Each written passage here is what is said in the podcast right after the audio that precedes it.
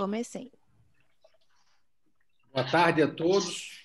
Muito obrigado pela audiência no nosso canal de comunicação aqui do Governo dos Reis Advogados. Vamos fazer mais uma live hoje. Hoje uma live dedicada ao pessoal da saúde, aos hospitais.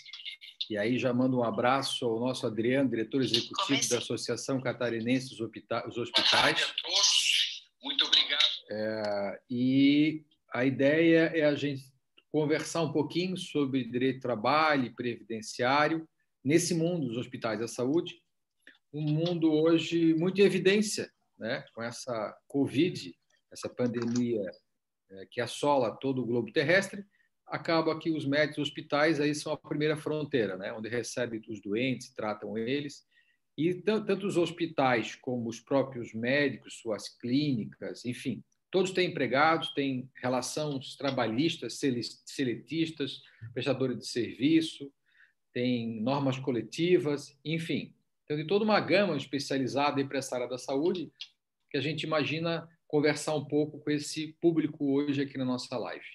Todas as é, quartas-feiras, das 17 às 18 horas, temos lives. Às vezes se estende um pouquinho mais, 18h30, dependendo do tema e do assunto. Né?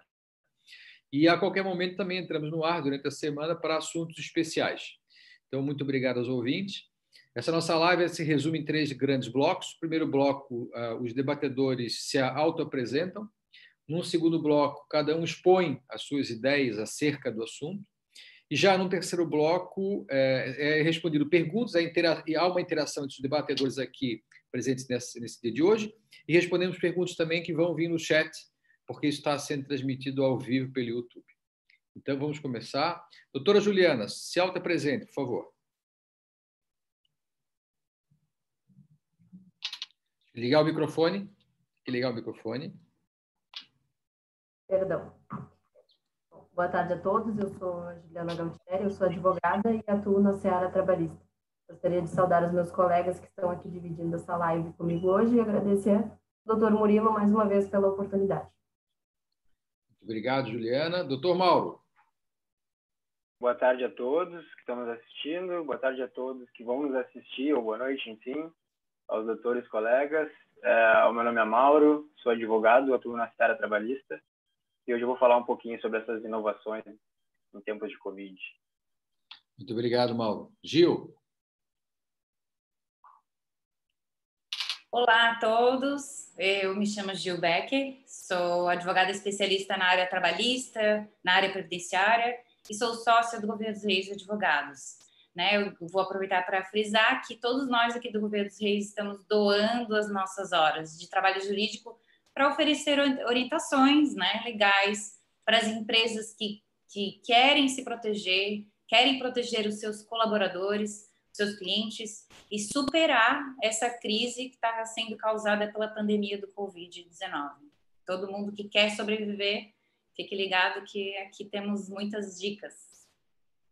Muito obrigado, Gil. Doutora Annelise. Olá, boa tarde a todos, boa tarde aos colegas. É, meu nome é Annelise Alves Lima, sou advogada, técnica de segurança do trabalho, atuo na área da tra trabalhista do escritório conjunto dos meus caros colegas, e hoje estamos aqui, né, como bem a doutora Gil falou, para esclarecer mais um tema de grande importância aí no nosso, nesse momento que infelizmente estamos todos passando. Muito obrigado, doutora Elisa. Meu nome é Murilo Gouveia Reis, eu advogo na área empresarial já há quase 30 anos. E a doutora Gil tocou num assunto, a gente quase não fala, mas acho que é importante frisar isso. Né? Nos últimos 60 dias, nós falamos para mais quase 3 mil empresários no Brasil todo, especialmente em Santa Catarina, é, realmente doando conhecimento, debatendo, esclarecendo os fatos. Durante essa, essa pandemia, que não acabou ainda, é, eram publicados medidas provisórias, decretos, portarias, quase que diariamente e nós tentamos esclarecer isso para todo o povo, todo o povo é, empresarial de Santa Catarina, orientando para fazer da melhor forma possível. É a nossa é a nossa parte de ajuda que nós estamos fazendo, advogados estamos fazendo. Cada um ajuda no que pode e a gente está ajudando com as informações para deixar todo mundo bem informado, para não errar, para cuidar, para fazer a maneira mais correta possível. Né? Doutora Juliana, fique à vontade, por favor. Ligar o microfone. Perdão. Pronto? Bom, Hoje eu vou falar um pouquinho sobre a fiscalização do Ministério Público do Trabalho em tempos de, de coronavírus. Bom, antes de nada, é importante lembrar que ainda que a gente esteja vivendo um período de excepcionalidade, a fiscalização ela tem uma natureza essencial. Ela não parou e ela não vai parar.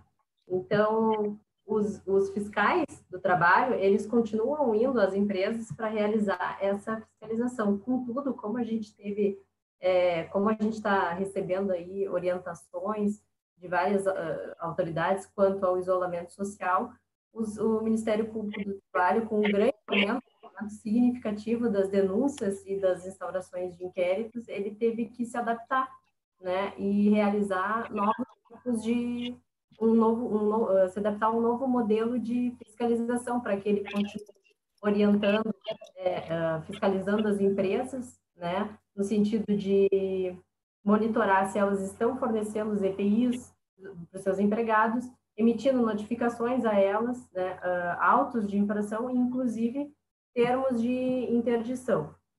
Então, assim, desde março, o Ministério Público ele vem acompanhando as condições de trabalho dos profissionais da saúde, como meio de preservar o, o trabalhador e, enfim, todos que ali estão envolvidos. Né? Ele vem, em um primeiro momento, emitindo notas, recomendações e reforçando tudo aquilo que já tinha uma previsão. Inclusive, eu vou fazer um link aqui, que quanto aos estabelecimentos de saúde, há uma NR específica, é a NR, ela é disciplina uh, medidas de segurança laboral nos estabelecimentos de saúde. É, com esse aumento significativo de demanda, fez com que o Ministério Público do Trabalho ele abrisse canais.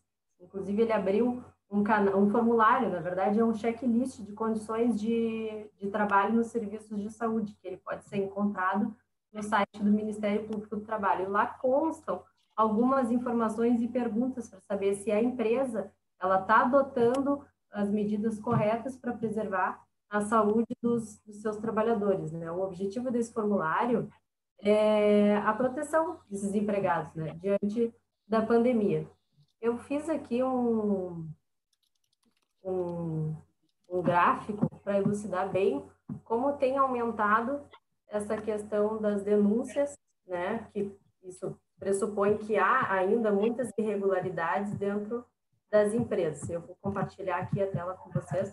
Peço aos meus colegas, por gentileza, que verifiquem se eu estou uh, transmitindo. Ainda não. Ainda não. Agora vai começar. Ó, oh, perfeito, fantástico. Pronto, consegue enxergar? Sim, muito bom. Bom, então aqui eu coloquei, fiz um gráfico bem simples para mostrar aí o aumento significativo das uh, denúncias e dos inquéritos uh, relacionados ao coronavírus. Né? Em 25 do 3, eu vou acompanhar aqui que eu fiz umas informações, em 25 do 3, tá, a quantidade de denúncias somente sobre a Covid corresponde a 30% uh, do total de denúncias recebidas pelo Ministério Público do Trabalho em 2019, em março de 2019. Ou seja, teve um aumento bem grande e teve 220 inquéritos. Em 3 do 4, o Ministério Público do Trabalho, ele recebeu 5.806 denúncias, ou seja, um aumento de 150% em menos de 10 dias.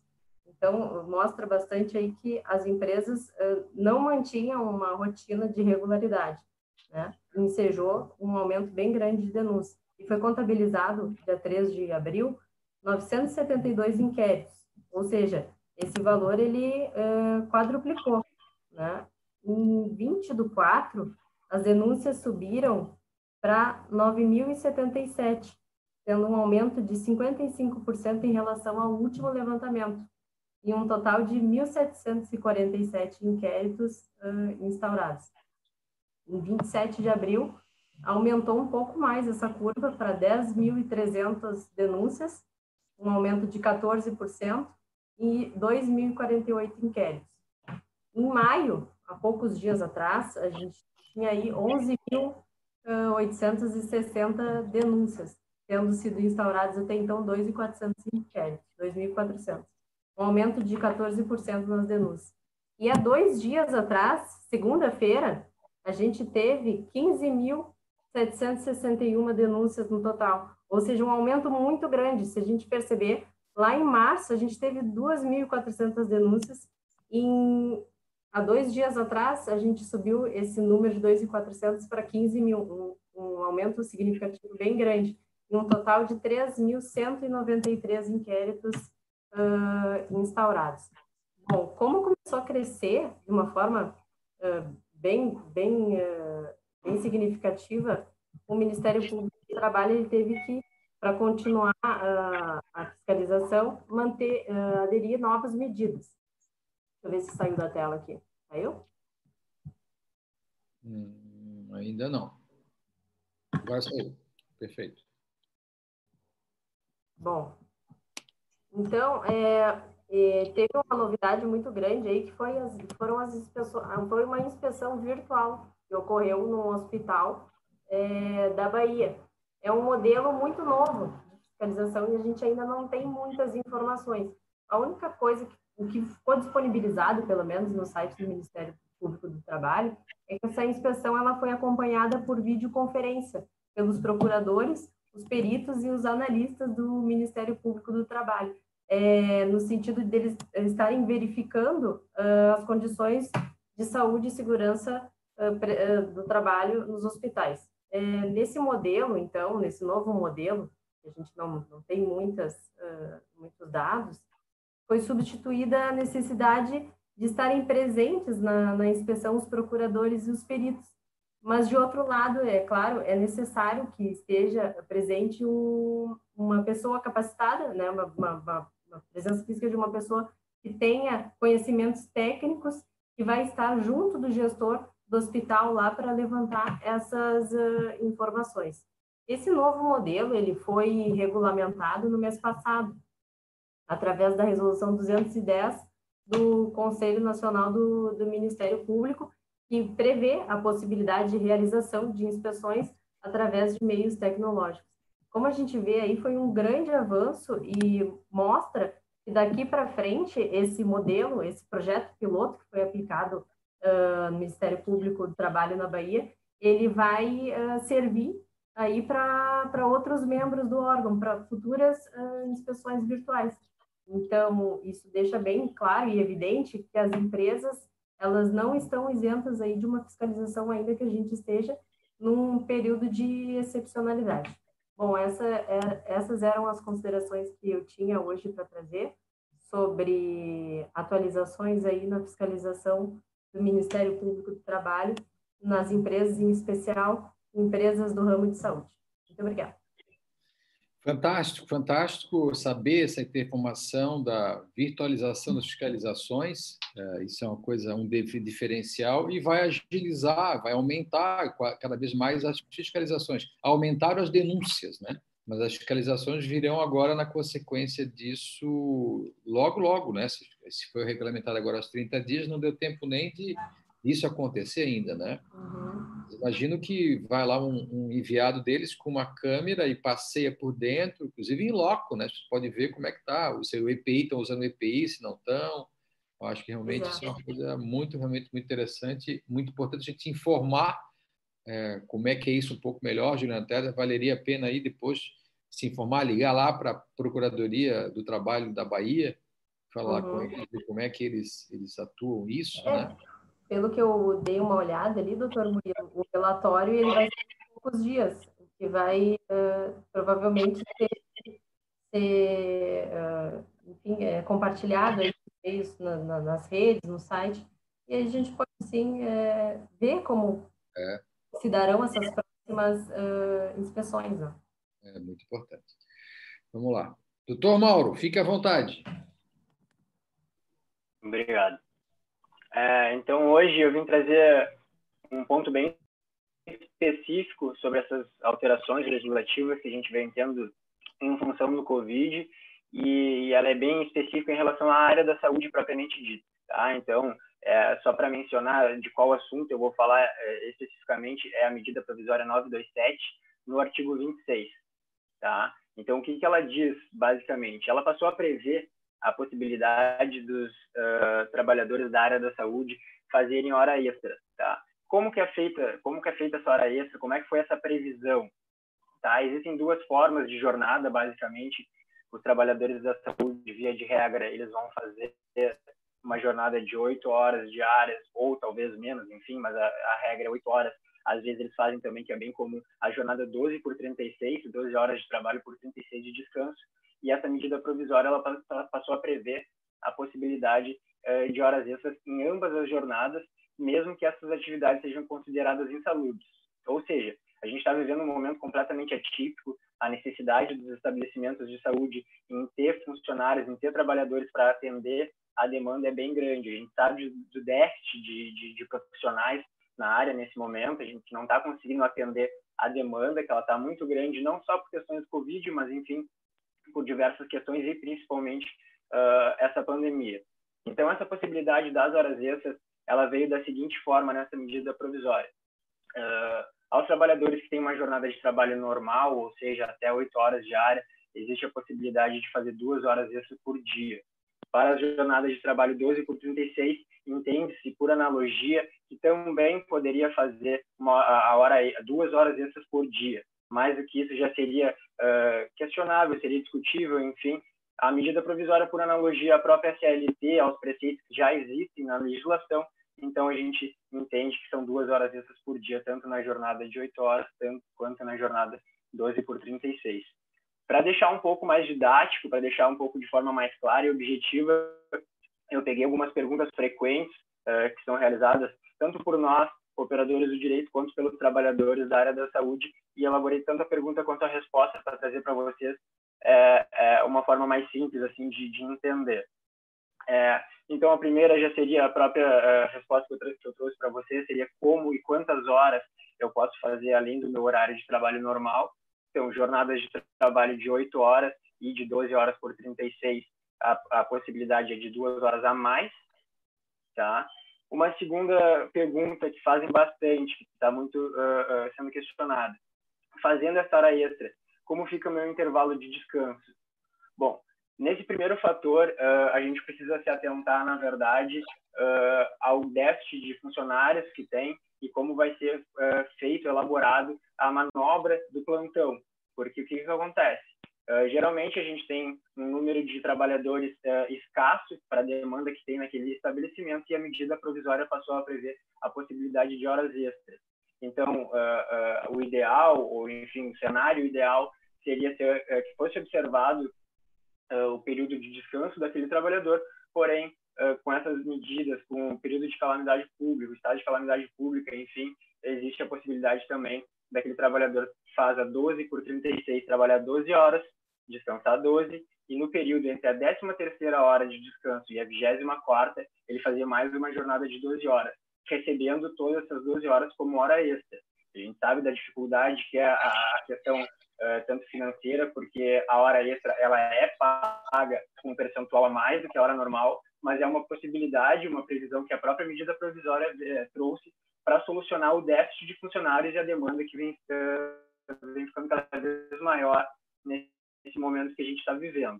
Então, basicamente, o período de descanso, o ideal é que ele seja uh, observado para não ter nenhum desgaste físico, psicológico e emocional desse colaborador aí, ou até mesmo no, no, no próprio uh, trabalho que ele presta para outro, né? Não se ele está atendendo outras vidas. Então, a questão do intervalo de descanso é ideal que seja observado dentro dos parâmetros que a própria uh, medida provisória trouxe, por óbvio.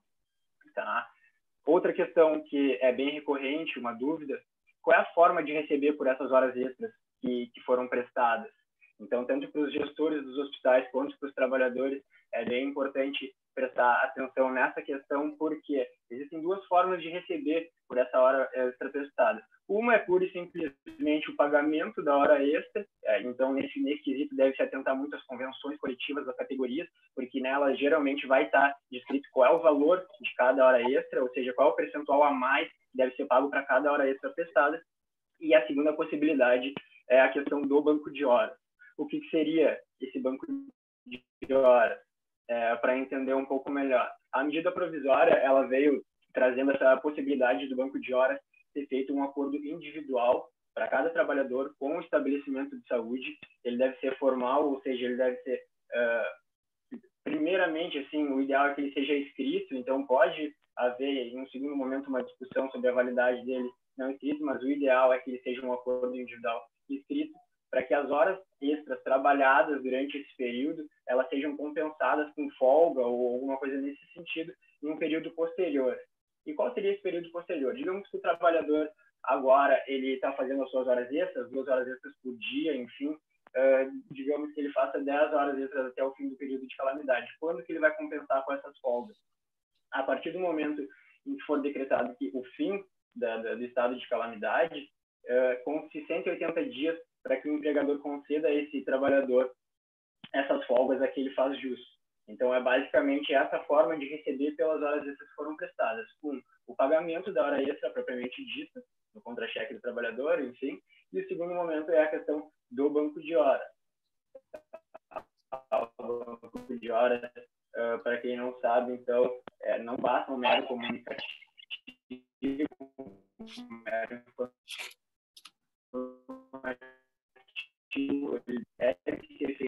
acho que é válido também uh, deixar todo mundo que está nos assistindo, que vai nos assistir, ciente de que tanto esse material que eu estou uh, conversando com vocês, trazendo essas informações, eu vou disponibilizar nas redes do escritório através de um artigo, para que fique não só registrado no YouTube da nossa live, mas também um material documental. E qualquer dúvida também, qualquer pergunta que, que vocês queiram fazer, pode deixar no chat, a gente vai responder, se não aqui, ou talvez um esclarecimento em próximos vídeos, próximos conteúdos, enfim. É mais ou menos por aí. Acho que é isso, doutor. Muito obrigado. Obrigado.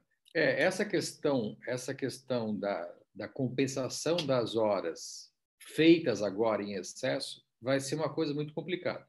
No estado de São Paulo, hoje, é, pelas informações que recebemos, tem um déficit de trabalhadores na saúde, aí não é só médicos, todos os trabalhadores, de 20 mil pessoas hoje. Hoje, hoje já precisava entrar 20 mil pessoas a mais. Então, quem está lá está 20 mil pessoas a menos, está trabalhando para essas 20 mil pessoas que deveriam estar lá. Então, muito complicado compensar isso. Acho, né, salvo o melhor juízo, imagino que a saída aí, e não vai ter outra escapatória, a não ser é, acordos coletivos de trabalho, né, por, cada, por cada hospital, por cada grande clínica, ou até uma convenção coletiva da categoria que estenda esse prazo, que faça previsões diferenciadas para conseguir compensar esse horário de um, de um, de uma, de um prazo mais elastecido, né? porque uhum. isso vai longe ainda. Mesmo, mesmo que eles, eles prorroguem, mesmo que o governo federal prorrogue a MP 936, né, que suspendeu e mudou a forma de, de horário de trabalho, que já prorrogou a 927, são as duas principais da área trabalhista, né? Mesmo que ela prorrogue, mesmo assim prorrogando, não imagino que consiga dar vazão à quantidade de horas que deve estar sendo feita. Né? Então, realmente, me parece que é, a curto espaço de tempo, né, nos próximos meses, precisaremos, é, os hospitais e clínicos deverão procurar é, fazer acordos coletivos de trabalho, e pode ser de cada hospital ou de reunir vários hospitais da mesma região, né, que pode ter um acordo coletivo de trabalho plurimo né, de várias partes, para negociar com os sindicatos empregados uma, uma, uma, um período mais elastecido para compensação. Do contrário, acabado o período pré-estabelecido, terão que pagar como hora extra. Né? E dependendo do valor da hora extra, eventualmente pode ter na convenção coletiva um detalhe que acaba encarecendo a hora extra mais do que ela já é. Então, realmente, eu acho que o instrumento coletivo será uma boa saída para equacionar esse primeiro problema, que é da compensação das horas feitas a mais para que não pudesse ser. Não precisa ser pago, que é uma, uma hora muito cara. Doutora Gil, fique à vontade, por favor. Então, eu já vou falar sobre a parte da defesa da empresa, né? Sobre todas as medidas que, são, que estão sendo oferecidas e como que a empresa precisa se preparar, né? Os hospitais, as clínicas médicas, os laboratórios, os planos de saúde, né? E também os planos de saúde de forma verticalizada, que chama, que são aqueles planos de saúde que atendem, né? Enfim, serve para todos eles. Então, na área trabalhista, é, todo mundo já ouviu que tem várias medidas que podem ser adotadas, mas ainda existem muitas empresas e empresas da área da saúde que não fizeram nada, tá? Então, nesse momento, com todas as possibilidades, que é um momento difícil, mas mesmo assim, com todas as possibilidades, é, as, essas empresas da área da saúde têm uma oportunidade né, de fazer o que, que é certo para evitar problemas no futuro, para afastar eventuais alegações de responsabilidades que não são suas, porque estão tomando as medidas que são recomendadas, estão fazendo e tem como comprovar, né? O importante é isso. Então, todas as práticas que as empresas da saúde estão fazendo, elas precisam ser documentadas ou registradas, elas precisam ser guardadas de alguma forma, tá? Isso é agir de forma cautelar,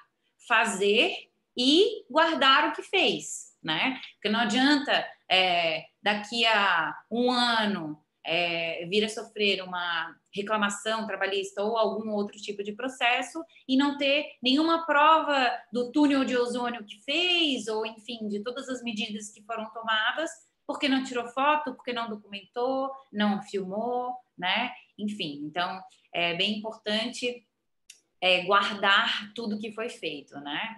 É, quem faz a defesa, eu, eu, a gente, nós todos sempre falamos, né? Precisa receber as, as provas para fazer a defesa, né? Então, sejam elas, como eu acabei de mencionar, sejam elas fotos, sejam elas vídeos, sejam recibos de recebimento de EPI, por exemplo, ou de qualquer outro tipo de equipamento, sejam documentos ou até sejam provas né, de treinamentos da forma como sejam os treinamentos permitidos nesse momento. Né? Tudo isso precisa ser guardado e guardado para uma eventual defesa da empresa.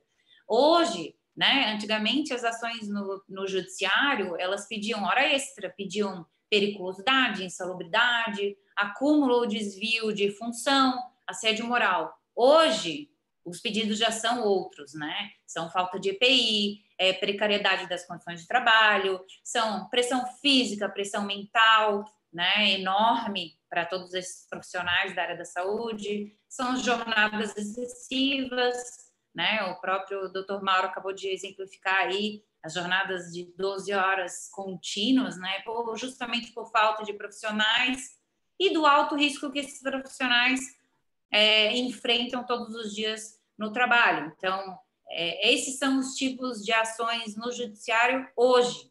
E hoje, de acordo com números também é, é, é obtidos ali de São Paulo, são mais de 14 mil é, ações que já foram protocoladas que relacionam o Covid-19.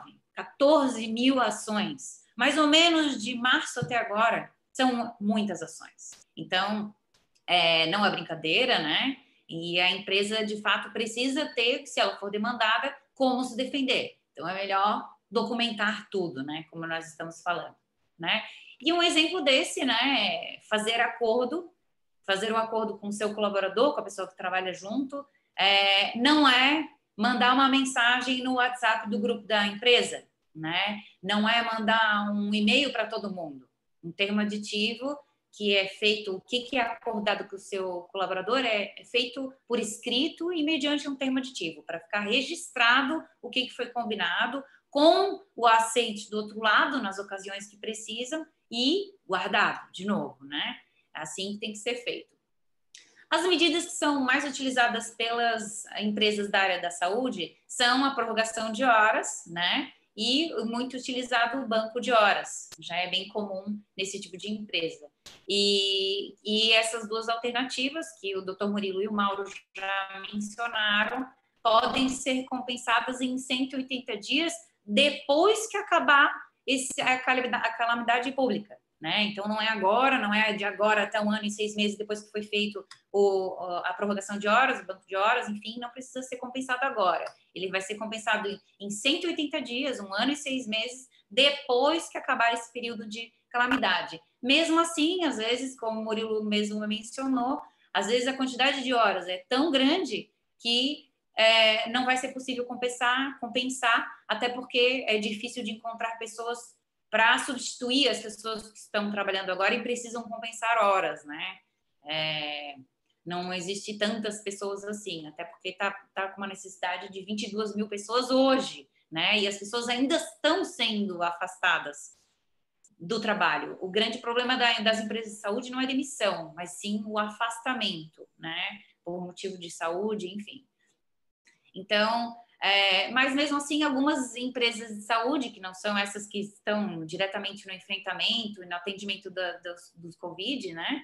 As empresas de saúde também enfrentam, algumas empresas também enfrentam redução de faturamento, que é o exame dos, das empresas que fazem tratamentos clínicos, tratamentos até oncológicos, tem pessoas que não estão mais indo se tratar, Clínica, é, empresas que fazem clínica, clínica em ambulatório, ortopedia, pediatria, são alguns exemplos de empresas que estão enfrentando certa instabilidade, né? Não sabem se os profissionais vão permanecer no trabalho ou não, porque hoje quem a empresa que pôde se voltou e voltou todas as especialidades para atender o Covid, porque é a demanda maior nesse momento, né? Então, quem não, não tem uma atividade, não desempenha uma atividade na área de saúde que seja correlata ao atendimento do Covid, pode estar enfrentando algum tipo de dificuldade. Então, é, dito isso, né, tem algumas alternativas que são da, da, que foram trazidas pela medida provisória 927. Uma delas é o banco de horas, que pode ser compensado em 180 dias depois do fim do período de calamidade, né? Uh, os feriados, antecipação de feriados, então a pessoa descansou num determinado dia e vai trabalhar no dia de feriado, até porque é, essa compensação de feriado é assim, é, mas a pessoa deveria descansar. Não, mas agora a gente precisa trabalhar todos os dias possíveis para faturar o um mínimo e manter tanto a empresa sobrevivendo quanto os, os, as vagas de trabalho em pé, né? Então, é todo o trabalho que for possível hoje precisa trabalhar ao máximo. Então, aproveitação do aproveitamento e antecipação dos feriados é muito válida nesse momento, né? E é uma possibilidade trazida pela medida provisória 927. Outra possibilidade também são a concessão de férias, né? Existem, ah, médicos e enfermeiros não dá, mas de repente, para alguma pessoa que está né, na parte de, de atendimento, na, na no jurídico, no faturamento da empresa, pode ser que seja uma das pessoas que esteja precisando de um afastamento e que necessite de outras medidas, né? Então, a antecipação de férias individuais para quem já completou o período aquisitivo e tem direito a férias mesmo, ou mesmo para quem não adquiriu, não completou o período aquisitivo e tem alguns dias para tirar de férias, tá? As férias coletivas também podem ser dadas nesse momento, né? E a, a, forma de pagamento não é mais a normalmente feita, que seria antecipado, as, antecipa o valor das férias e do um terço constitucional. Hoje vai se pagar as férias depois que a pessoa gozou, então normalmente como se a pessoa estivesse trabalhando no dia no quinto dia útil e um terço de férias ele pode ser, ser pago de, de forma diluída até o dia 20 de dezembro desse ano, se forem concedidas as férias, então, essa medida, né? E também temos a opção do teletrabalho, as pessoas que podem desempenhar as suas atividades pelos meios de informática, telemáticos, né? Os meios é, da tecnologia da informação e da comunicação, quem pode fazer o seu serviço à distância, então pode se valer das medidas do teletrabalho. E isso é muito bom porque não vai ter um controle da jornada de trabalho, em regra, né? É, a pessoa trabalha e ela vai entregar o resultado. E, em regra, não tem nenhum controle de jornada. Mas a empresa, existem várias formas de fazer um controle de jornada. Então, a empresa não deve fazer o controle de jornada para não ter o controle de jornada. Então, não adianta ficar ligando toda hora e cobrando para o funcionário, ligar no começo da jornada e no final, ou fazer, pedir para fazer um acompanhamento da localização da pessoa, né, controles de acesso que a pessoa está fazendo num sistema da empresa. Isso não é possível para a pessoa não ter um horário fixo de trabalho, né? Isso é uma possibilidade de quem pode fazer esse trabalho à distância. É, então, não vai ter nenhum desconto a título de horas, né? Se é, não trabalhou todas as horas, não vai ter o controle de jornada, então não vai ter desconto, não vai ter advertência. E mas e é importante lembrar que essas pessoas que trabalham à distância, que a gente chama do teletrabalho, né, quando feito pelos meios telemáticos, é, para a pessoa trabalhar à distância é necessário também fazer um termo aditivo, assim como esses outros que eu falei anteriormente, das férias, é, dos feriados, do, do banco de horas, é importante fazer um termo aditivo para escrever o que, que foi combinado com o empregado, tá? Para depois a empresa ter uma forma de, de se defender de fato. E mas no teletrabalho, a pessoa vai estar trabalhando de casa, muitas vezes do seu computador pessoal, né? E os dados, tanto da empresa quanto dos pacientes, deve-se ter um cuidado redobrado, né? Porque na empresa tem um certo tipo de cuidado, um certo tipo de segurança, uma forma de lidar com aqueles dados que a pessoa precisa necessariamente levar para casa e ter o mesmo tipo de cuidado, né? Para não, não, não haver, para ser implantada uma política de segurança com relação aos dados, tanto da empresa quanto dos pacientes, porque esses dados não podem vazar de jeito nenhum. São dados muito pessoais, né? Muito particulares de cada, tanto da empresa quanto da do paciente. Então, a pessoa que trabalha em teletrabalho deve tomar esse cuidado, tá? É, além dessas medidas, também tem as medidas que foram colocadas pela MP 936, né? Que trouxe a possibilidade de reduzir a jornada e a, jornada e o salário do empregado, e também trouxe a possibilidade de suspender o contrato de trabalho, tá? Na, que é sem trabalho e sem pagamento de salário. Nessas possibilidades, né, na redução, pode ser feito a redução do contrato, de, é, da, da, jornada, a redução da jornada e do salário de 20, na, é, na importância de 25%, pode ser feito com todas as faixas de salário que os empregados recebem. Já para reduzir salário e jornada na importância de 50% ou 70%, ou mesmo suspender, que é 100%, suspende 100% do salário, aí a faixa de salário pode ser feita com as pessoas que recebem até 3.135 ou a partir de 12.202, que são as pessoas que precisam ter também um diploma, tá? Isso pode ser feito entre a empresa direto com o funcionário. Agora, as pessoas que recebem entre 3.135 e 12.202, aí é necessário qualquer tipo de, de faixa salarial, é nesse, não, é, qualquer tipo de redução, é necessário fazer uma negociação coletiva para fazer a redução do contrato de trabalho ou a suspensão, tá? A redução do contrato de trabalho para reduzir a jornada e o salário é necessário, é, só pode ser, pode ser feita por até 90 dias, né? E ah, tem que ser feito também mediante termo aditivo. E as empresas que fizerem isso e comunicarem o sindicato e o Ministério da Economia receberão, esses empregados que tiverem redução, receberão uma ajuda compensatória da União, tá? Então ele vai receber, vai trabalhar menos, vai receber menos da empresa, mas ele vai receber uma ajuda compensatória da União, que é bem importante, tá? E para as empresas que optarem pela suspensão do contrato de trabalho, onde não existe nenhum tipo de atividade e a empresa não paga salário, essa suspensão pode ser feita por até 60 dias e é, a União, da mesma forma, também fará essa ajuda compensatória de 100% do salário desse empregado. Lembrando que essa ajuda compensatória ela é equivalente ao que o empregado receberia no seguro-desemprego. Então, é, o máximo que vai ser pago é na média de R$ 1.800, que é o máximo que o seguro-desemprego paga. Né? Então, é importante, é uma ajuda, mas é, é, tem um limite, vamos dizer assim, né? E tanto a suspensão quanto a redução, é, eu fiz a suspensão do contrato de trabalho, que só pode ser feita por 60 dias. Depois disso, eu posso fazer uma redução, minha empresa não está bem ainda, não consigo pagar totalmente o salário, posso fazer uma redução do, da jornada do salário?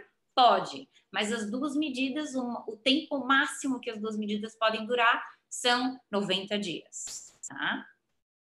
Essas são medidas bem importantes, né? Além disso, as empresas que fizerem suspensão do contrato de trabalho, é, para sem atividade, sem pagamento de salário, as empresas que tiveram em 2019 um faturamento de 4,8 milhões de reais, elas precisam necessariamente pagar uma ajuda compensatória para o empregado de 30%.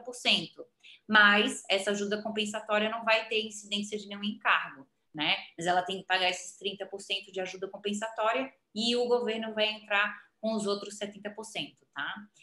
Além disso, é, também teve, né, como uma das medidas, o diferimento do FGTS, né, que o FGTS dos meses de é, dos meses de março, abril e maio poderiam ser pagos só em julho, para ir sem multa e sem juros, nada. Para isso, tem que ser informado até junho que, é, ó, estou declarando aqui que eu vou pagar em, a partir de julho que esse pagamento do FGTS dos funcionários que pode ser parcelado em até seis vezes. Isso também pode ajudar bastante, especialmente para empresas que têm bastante funcionários, né?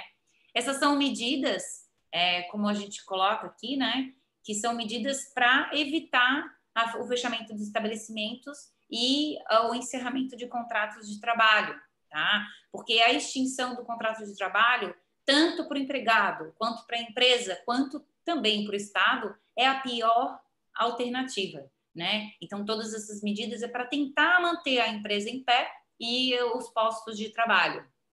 Ainda assim, se a empresa não tiver outra saída, tiver que demitir algum funcionário, as verbas rescisórias, existe a possibilidade de fazer um parcelamento dessas verbas rescisórias para pagamento da forma, né, para não pagar tudo de uma vez e pagar de uma forma que a empresa é, consiga honrar o pagamento de, desses haveres devidos, né?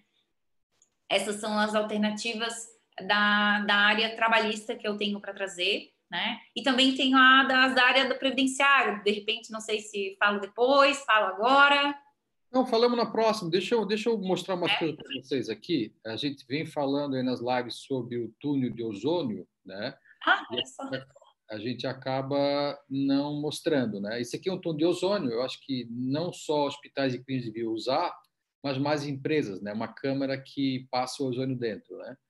É, e por que, que eu falo isso? Né? Eu falo isso porque o, o, a, isso, isso aqui é um app né, que de pesquisa direta do CNJ, que mostra aqui em tempo real, em Santa Catarina só, né? 1.121 processos, 31 mil é o valor das causas, valor médio da causa 27 mil. Né? E esse app ele até pode depois trazer os detalhes de onde é que está aqui a maior concentração de ações, de pedidos, né? um aumento aqui vertiginoso do dia 3, do mês 3 até o mês 5, né? a curva, né?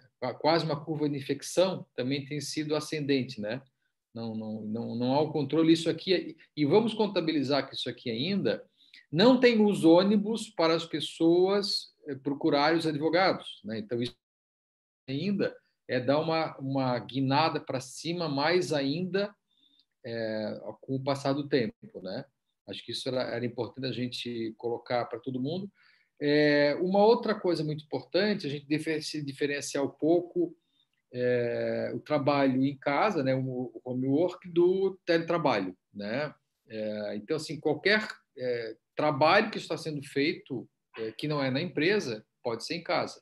Só se transforma em teletrabalho se tu usa o computador ou um mecanismo de informática, um celular, alguma coisa do tipo, que possa é, evidenciar. Isso há mudança coisa ou outra, né? Se a pessoa foi para casa e não tem é, instrumentos de telemática, né, de, de, computador e telefone nada, ela tem um controle de horário, ela está só trabalhando em casa, né? Se já é teletrabalho e tudo isso através de um termo aditivo ao contrato de trabalho, a doutora Gil já falou, é fundamental que faça o termo aditivo, né? Apegue a assinatura do empregado, se não a assinatura física, uma assinatura virtual através de sites de assinatura virtuais ou de troca de e-mails com confirmação ou de troca de WhatsApp com confirmação. E depois que isso tudo for feito, né, quem fizer dessa maneira, é, além de guardar desse e-mail que foi voltou e não se perder, além de guardar esse conteúdo de WhatsApp que trocou com a pessoa e a pessoa aceitou, então está assinado, é, preferencialmente faça um arquivo né, para você ir buscar um cartório e fazer uma ata notarial. É, como a doutora Gil falou, não basta fazer as coisas corretas, tem que fotografar as coisas corretas que fez, tem que registrar as coisas corretas que fez para criar as provas pré-constituídas. Né? Porque a gente viu ali é, o aumento das ações, a gente tem uma tendência, eu tenho falado que existe uma primeira onda que é da saúde, né? que ela veio, está ainda, continua, uma segunda onda que é financeira, que veio, uma terceira onda agora que está chegando, ainda pequena, mas é, tendência a transformar numa verdadeira tsunami, que é a onda jurídica, né? a judicialização dos processos. Né? E isso não é uma opinião, é olhando os gráficos, conversando com as pessoas, tenho conversado com advogados no Brasil inteiro, então isso virou uma onda. Então virá aí uma terceira onda de tsunami que já começou a se instalar, mas ela ainda tem, tende a encorpar quando voltar é, o trânsito das pessoas através do ônibus, né? É, que vão procurar os seus advogados, vão discutir a, a, as razões, né? É, e tem várias atuações disso aí para frente, né? Por exemplo, se o governo federal não prorrogar não prorrogar suspensões dos contratos de trabalho, os empregados voltam daqui a mais 20, 30 dias no máximo, né? É, e sem trabalho ainda, e talvez a empresa sem conseguir pagar salários, eles vão acabar indo embora. Isso vai gerar reclamações trabalhistas. Né? Então, tem aí um, como é um momento de crise, a gente tem aí um. Cada semana é um mês, é que eu digo, né? As semanas hoje tem realmente sete dias de trabalho, o dia tem realmente quase 24 horas de trabalho, e cada semana é, é um mês, na realidade, dentro da mudança que existe hoje dentro dessa crise. Então, acho que é importante a gente usar o túnel de ozônio, a gente cuidar do número das ações, né? diferenciar bem o teletrabalho do home office, né? são controles de horários diferentes, são coisas a fazer diferentes, né? e aí com, com, sempre com o termo aditivo, seja uma coisa ou outra, né? Acho que é importante, e fazer provas pré-constituídas, isso é fundamental também. Doutora Ana Elise, Fique à vontade agora, por favor. Olá, boa tarde a todos novamente. É, primeiro, eu queria agradecer a todo mundo que está assistindo. Queria também agradecer aos profissionais da saúde que estiverem nos assistindo e aos que não estão também, por todo o empenho e dedicação nesse momento que a gente está passando tão complicado, né? Sem precedentes. Primeiro, eu gostaria de iniciar falando que, com relação à saúde e às instituições de saúde, os hospitais, as clínicas, principalmente aqueles que recebem algum subsídio do governo, é, eles passam por dificuldades porque os, o recolhimento está abaixo do esperado, e a gente sabe que quando começa o recolhimento a cair, alguns, alguns institutos são, acabam sendo cortados, né? infelizmente, alguns repasses para a saúde eles estão vindo com atraso, estão vindo com algum problema. Isso afeta diretamente é, o ambiente de trabalho e o que o, o que o empregador hoje pode disponibilizar aos empregados. É, a gente tem um número aí confirmado, é, mais ou menos de 88 profissionais da saúde que vieram ao óbito em, em virtude da Covid-19. Apesar de do risco deles ser muito alto, usando exatamente as palavras da nota técnica do Ministério Público do Trabalho, eles estão no, eles consideram os profissionais da saúde como risco de contágio muito alto. Então, a parte de segurança e medicina do trabalho, como bem os colegas aqui fizeram a exposição da documentação, ela deve ser redobrada. Ela deve ser redobrada porque os profissionais expostos, eles precisam ter todos os itens de segurança à disposição deles e a fiscalização ela precisa ser redobrada. Nesse momento, com relação aos profissionais da saúde, não só o fornecimento, mas a fiscalização de como está sendo usado. E é isso ultrapassa inclusive as questões individuais. Que, por exemplo, um médico, ele precisa ter a consciência de que o jaleco que ele utiliza dentro do hospital, ele não pode sair. E isso tem que ser fiscalizado, né? principalmente a utilização do equipamento de proteção individual por esses profissionais. Agora a gente teve, né, a gente inclusive já conversou sobre isso em um outro momento com relação à retirada da, da previsão do artigo 29 da MP 927. Então, ou seja, agora com relação ao acidente de trabalho e o COVID-19, o ônus de provar de que aquela contaminação do seu empregado ela não ocorreu no ambiente de trabalho é do empregador. E como é que ele faz isso? Como bem a doutora Gil ela, ela comentou, é através da documentação. Só que não é só para é, com o intuito de se resguardar com relação à contaminação e um possível, é, um possível processo judicial no futuro, mas sim é, fiscalizar para que realmente aquele trabalhador ele evite é, ser contaminado ao máximo possível, porque nós já estamos com déficits de profissionais na área da saúde. Então, um profissional que acaba se afastando pelo Covid-19, é, alguns casos o INSS ele tem reconhecido como acidente de trabalho, né? Então, ele vai ficar afastado, ele vai ter ali o auxílio acidentário dele, no retorno, ele vai ficar na estabilidade, mas não é isso preocupante. Preocupante é que teremos menos um profissional ali disponível para atender uma demanda que hoje está muito alta.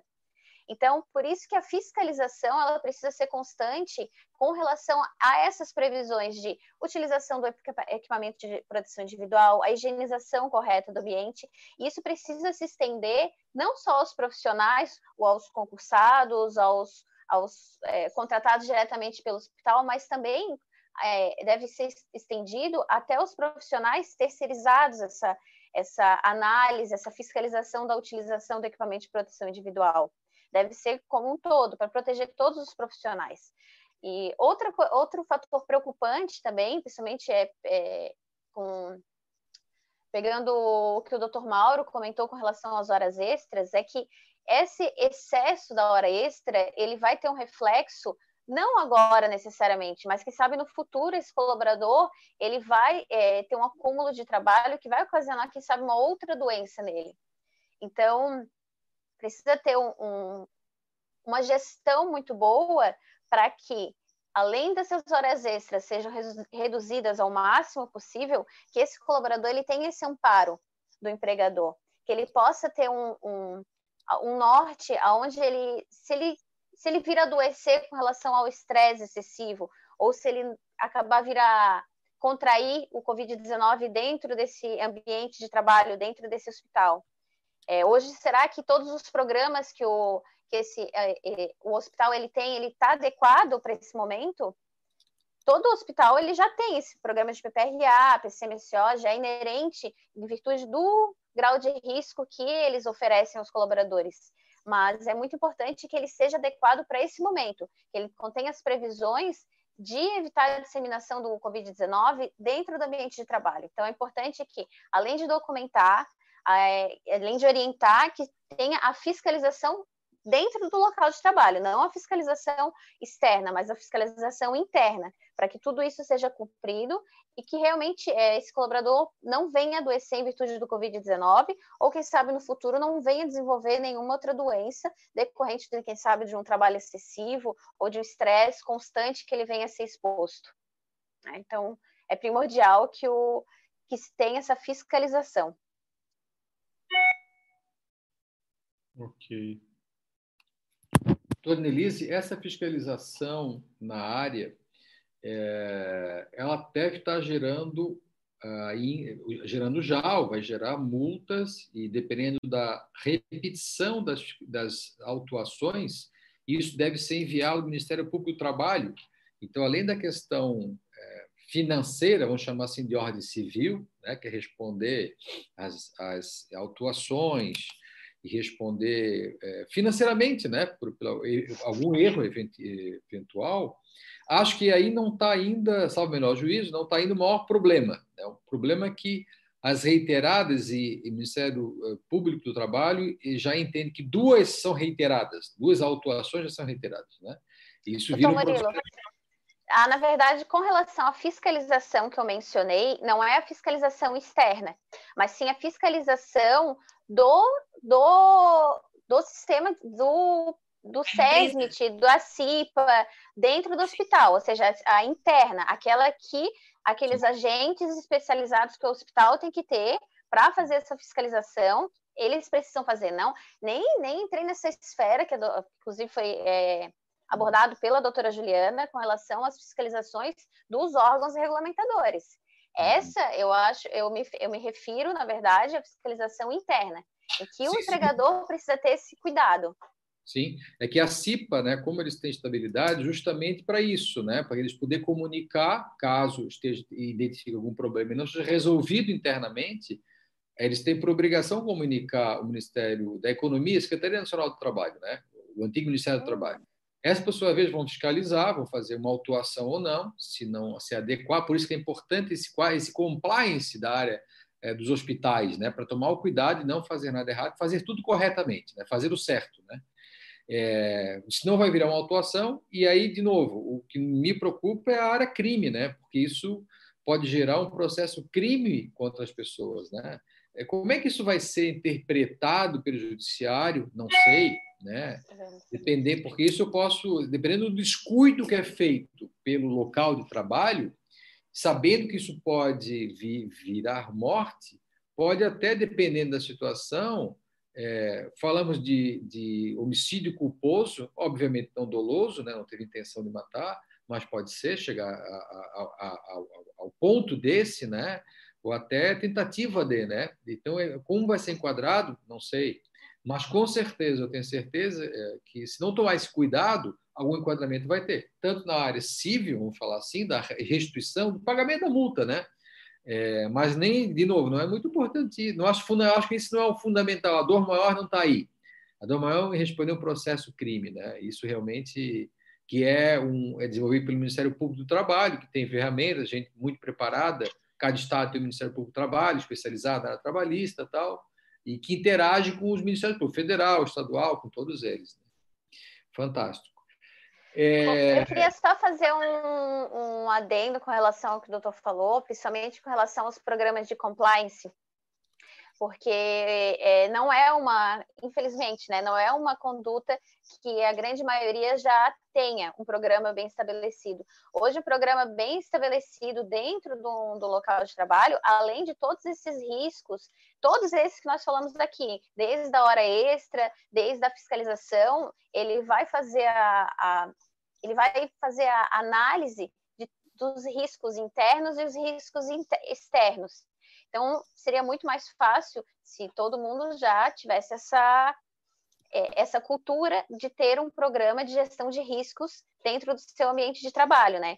Talvez num momento como esse, é, teríamos locais mais preparados para gerir esses riscos, né? inclusive as consequências dele, porque ele já faz esse tipo de análise, né? Então é bem importante, é bem, é, é bem interessante que se conheça e que se tenha gestão desses riscos, né? Exatamente, fantástico.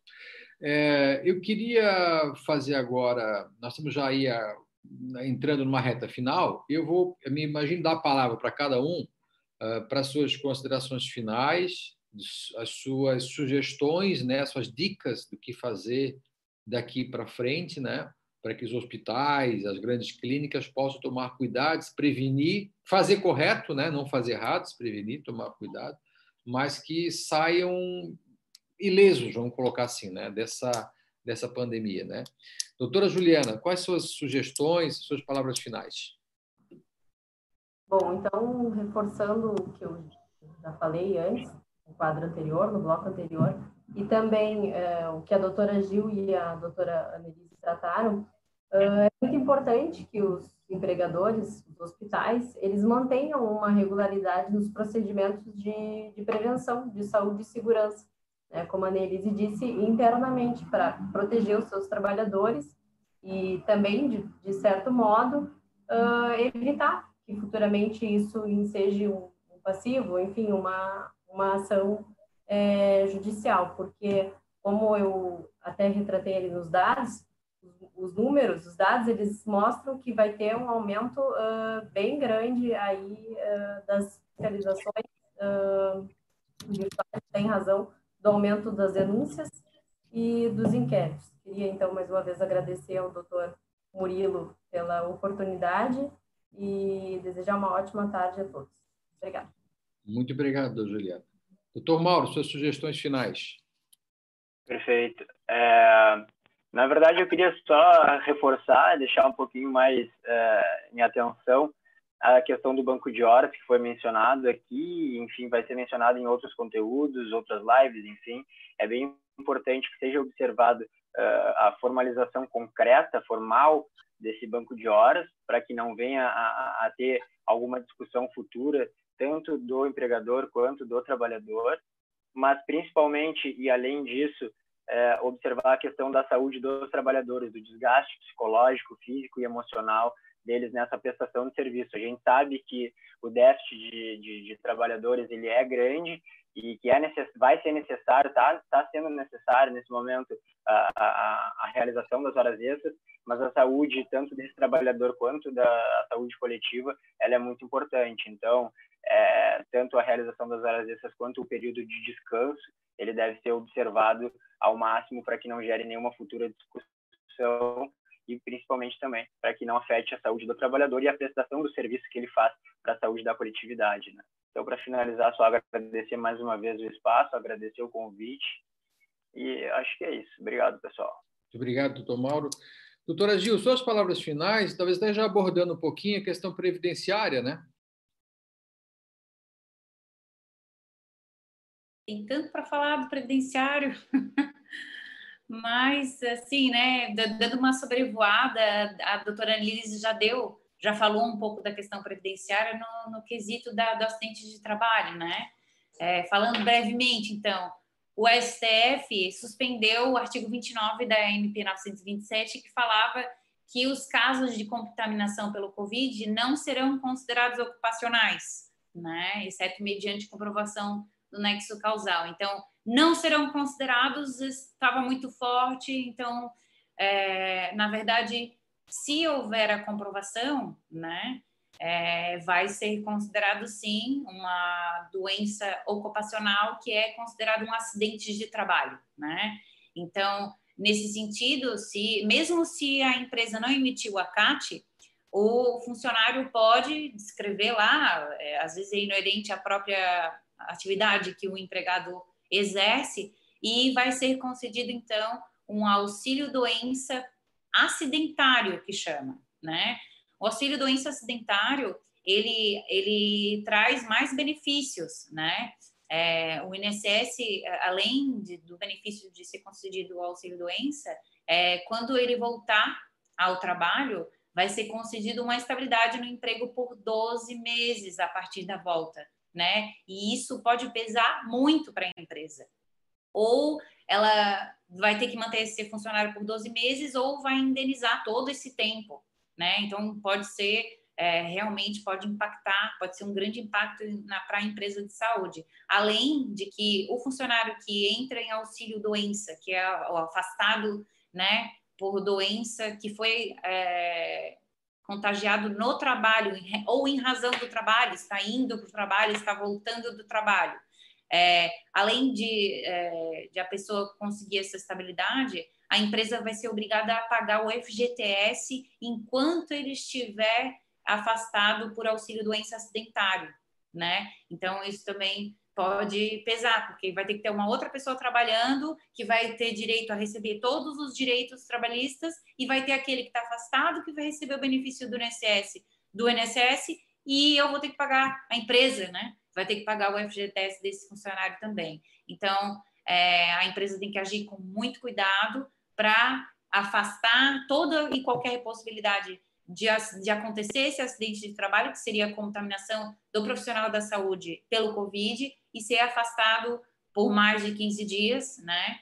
Para então entrar na perícia, que seria o caso, né? Então, esse funcionário, para pedir, para entrar na perícia que se fala, né? O tradicional é entrar na perícia, que é receber o auxílio doença, é, o auxílio doença, basta ele fazer um pedido é, por esse benefício é, no INSS, né, de auxílio doença, e quando ele submeter os documentos dele, ali um atestado do médico, que obrigatoriamente tem que ter que ele está incapaz para o trabalho, o período que ele vai permanecer incapaz e a CID da doença, né?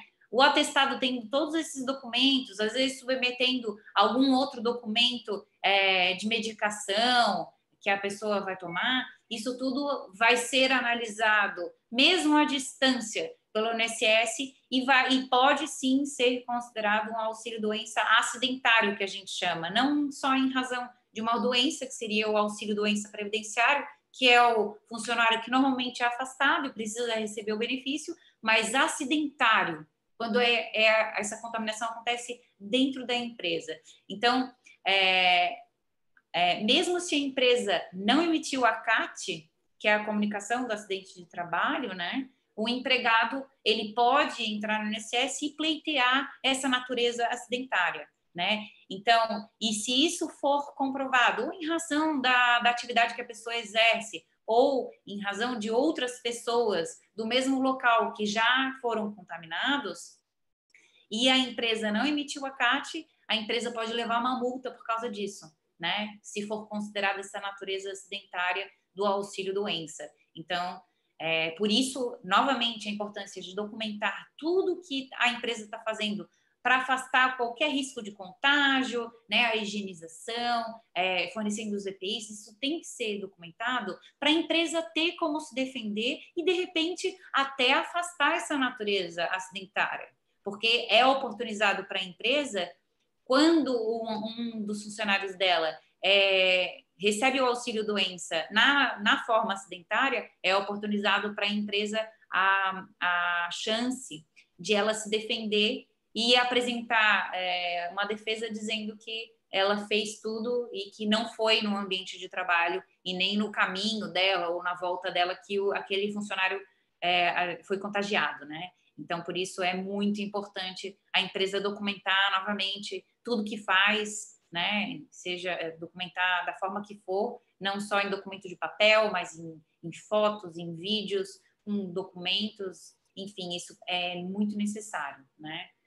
Então, uh, finalizando, então, né?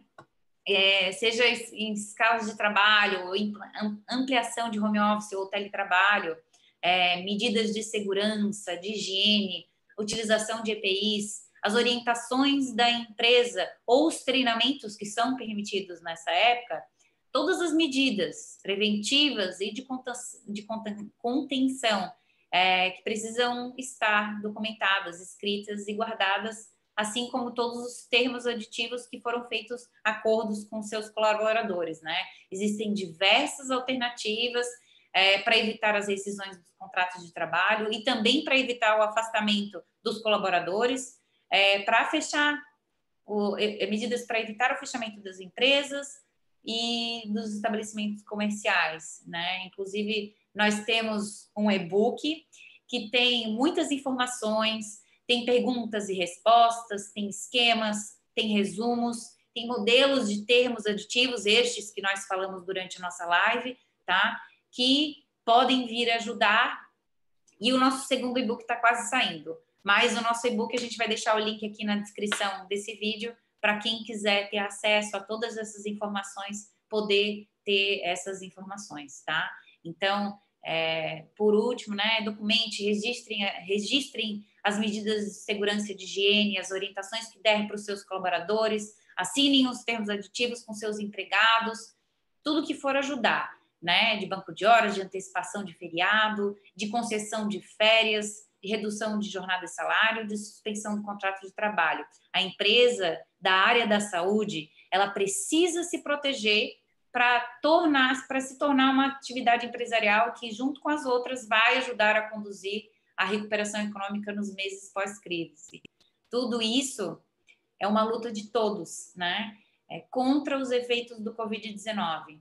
Para se proteger, são medidas todas essas de combate para sobreviver.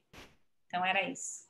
Muito obrigado, doutora Gil. Doutora Nelise, suas últimas palavras, suas recomendações finais, por favor. É, primeiro, né, torno aqui a agradecer a todos os profissionais é, os meus colegas que, que estão participando comigo dessa live.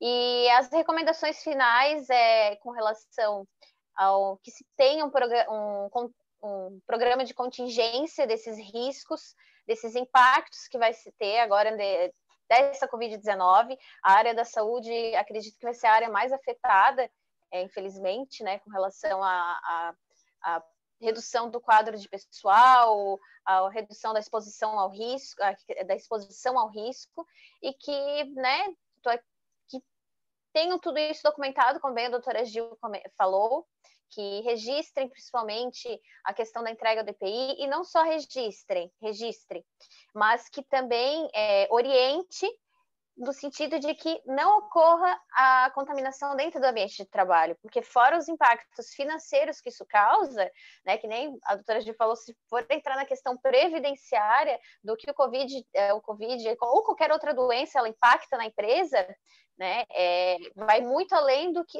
só aquele colaborador que foi afastado mas além de evitar essa contaminação, para que seja preservada a vida e aquele profissional que está ali se expondo é, para executar aquele trabalho. E que seja é, os EPIs fornecidos, as orientações repassadas, é, além que seja feito além daquilo que foi orientado pelos órgãos é, regulamentadores, como veio o doutor Murilo expôs do túnel de ozônio, que sejam, né, dentro da possibilidade, adaptado medidas que é, pre, é, previnam mais ainda a contaminação dentro do ambiente de trabalho. Era isso. Obrigada para tudo, obrigada a todo mundo. Caso tenha dúvida, alguém tenha alguma dúvida, nós estamos à disposição. Caso algum profissional é, tenha alguma dúvida, queira esclarecer alguma coisa, todo mundo acredito que esteja à disposição para sanar futuramente.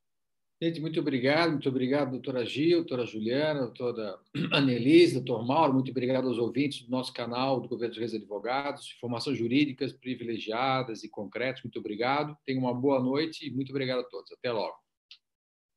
Tá.